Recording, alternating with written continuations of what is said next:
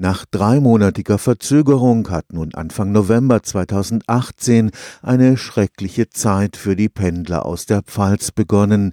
Die Rheinbrücke bei Maxau wird mindestens bis zum Ende dieses Jahres zum Nadelöhr auf dem Weg nach Karlsruhe.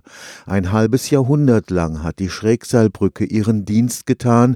Inzwischen aber haben die Überfahrten von mehr als 80.000 Fahrzeugen pro Tag deutliche Spuren hinterlassen, die Maxaubrücke muss vor allem für den immer weiter zunehmenden Lkw-Verkehr fit gemacht werden.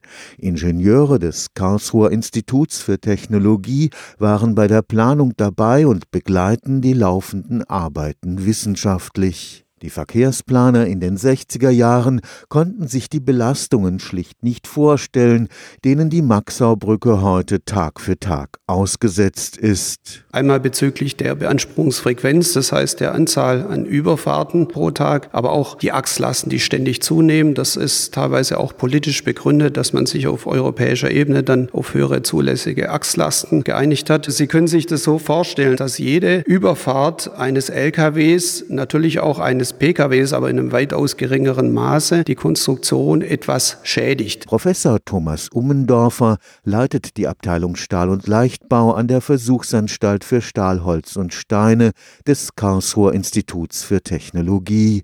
Hier hat man die Fahrbahnverstärkung der Maxaubrücke konzipiert. Sie müssen sich das so vorstellen, dass die Fahrbahn im jetzigen Zustand nur aus einem 12 mm dicken Stahlblech besteht, auf das direkt der Fahrbahnbelag aufgebracht ist. Dieses 12 mm dicke Stahlblech hat natürlich relativ wenig Biegewiderstand und erleidet dann sehr hohe Beanspruchung infolge einer solchen Achslast eines LKWs. Stahl und ein moderner, hochfester Beton werden in einer Art Sandwich-Konstruktion die Festigkeit der Brücke erheblich erhöhen.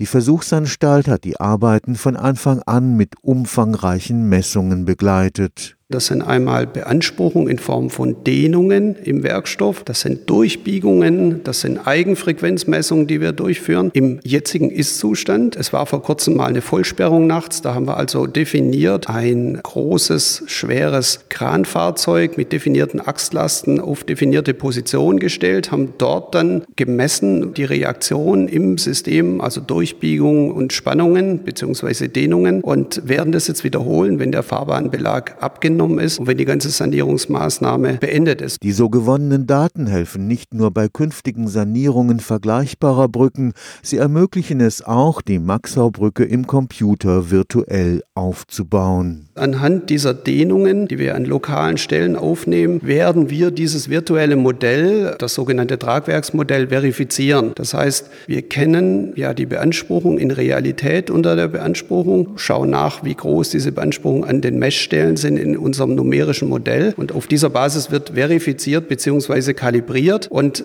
wenn wir dann dieses System haben, können wir mit diesem System alle möglichen Varianten und Lastfälle durchrechnen. Das heißt, wir können das reale Tragverhalten simulieren und das ist ganz, ganz wichtig. Das ist ein wahnsinniger Erkenntnisgewinn. Stefan Fuchs, Karlsruher Institut für Technologie